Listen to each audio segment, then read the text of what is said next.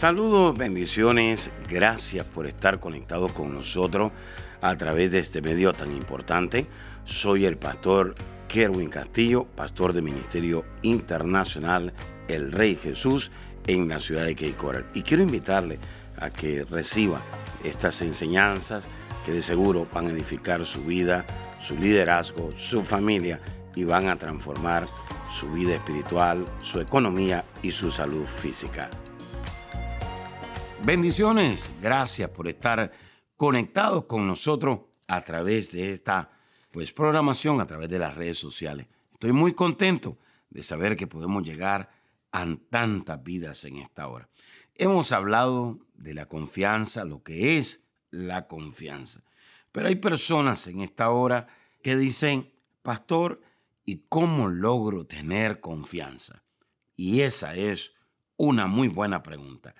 ¿Cómo se activa la confianza en Dios? Bueno, quiero enseñarle este principio. Es imposible confiar en Dios con una simple oración. Hay gente que ora dos minutos, tres minutos, y ya dicen, yo ya confié en Dios. Es imposible confiar en Dios con una simple oración. Es decir, nada va a cambiar en su vida si su vida de oración es pobre. Hay gente que tienen llamado, tienen destino, hay gente que tiene llamado para tener empresa y ellos dicen, yo ya oré tres minutos, Dios me va a dar una, una empresa de medio millón de dólares. Hay otros que dicen, esta enfermedad se tiene que mover con un minuto de oración. Otros dicen, este problema económico Dios lo va a resolver con 50 segundos de oración. Nada cambiará en su vida, oído, si la vida de oración suya es pobre. En otras palabras, hace falta que usted se aferre a Dios como nunca. Es decir, usted se tiene que volver determinado y decir, yo no voy a soltar a Dios. Yo no voy a soltar la oración hasta que Dios me bendiga. Yo no voy a soltar la oración hasta que vea mi sanidad, hasta que vea mi restauración. Yo no voy a soltar la oración hasta que yo vea la provisión sobrenatural de Dios. Así es que se activa la confianza en Dios.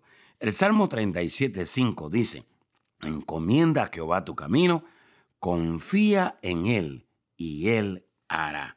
Esta palabra es poderosísima y la palabra encomendar pues viene de un lugar llamado depósito, depósito.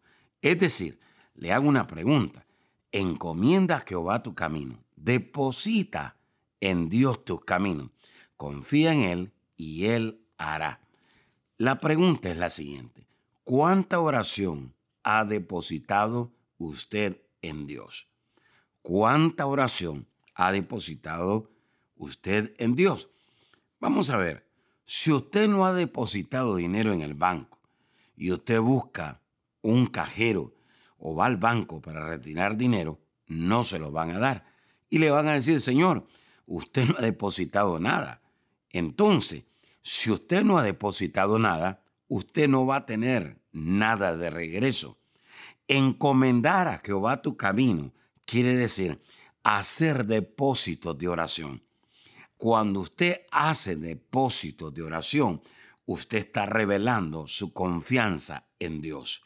Y cuando usted hace esos depósitos de oración, usted está demostrando, oído, que usted realmente confía en Dios. Así que, dependiendo de los niveles de depósito que usted ha depositado en el cielo, así usted va a poder ponerle demanda al cielo. Hay mucha gente poniéndole demanda al cielo para recibir su milagro, pero no han depositado absolutamente nada de oración. Encomendar es una petición.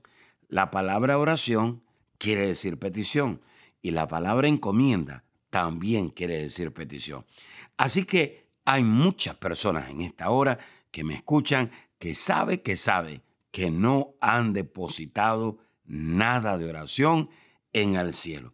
Y si usted no ha depositado nada de oración en el cielo, usted no puede estar esperando ni un milagro, ni sanidades, ni provisión sobrenatural. Encomienda es una petición que se hace a Dios. En otras palabras, oído, en el lugar donde usted encomienda a Dios sus caminos, ahí usted se entrega a la protección de Dios. Hay muchas personas que necesitan estar entendidos, que necesitan hacer depósitos de oración, necesitan encomendar sus caminos, necesitan entregarse a la protección de Dios. Entregar, ¿qué cosas, pastor? Usted necesita entregar su vida, usted necesita entregarle sus planes, usted necesita entregarle a Dios su familia, su economía, su vida espiritual. Usted necesita entregársela al Señor. Hay muchas personas en esta hora que dice, pastor, yo quiero tomar la determinación de hacer depósitos de oración. Y esos depósitos de oración van a marcar la diferencia. Y entonces usted va a poder ponerle demanda al cielo. Hay muchas personas que en vez de agarrarse de Dios, se están aferrando a la crisis. No mire la crisis, no mire el problema, no mire los obstáculos.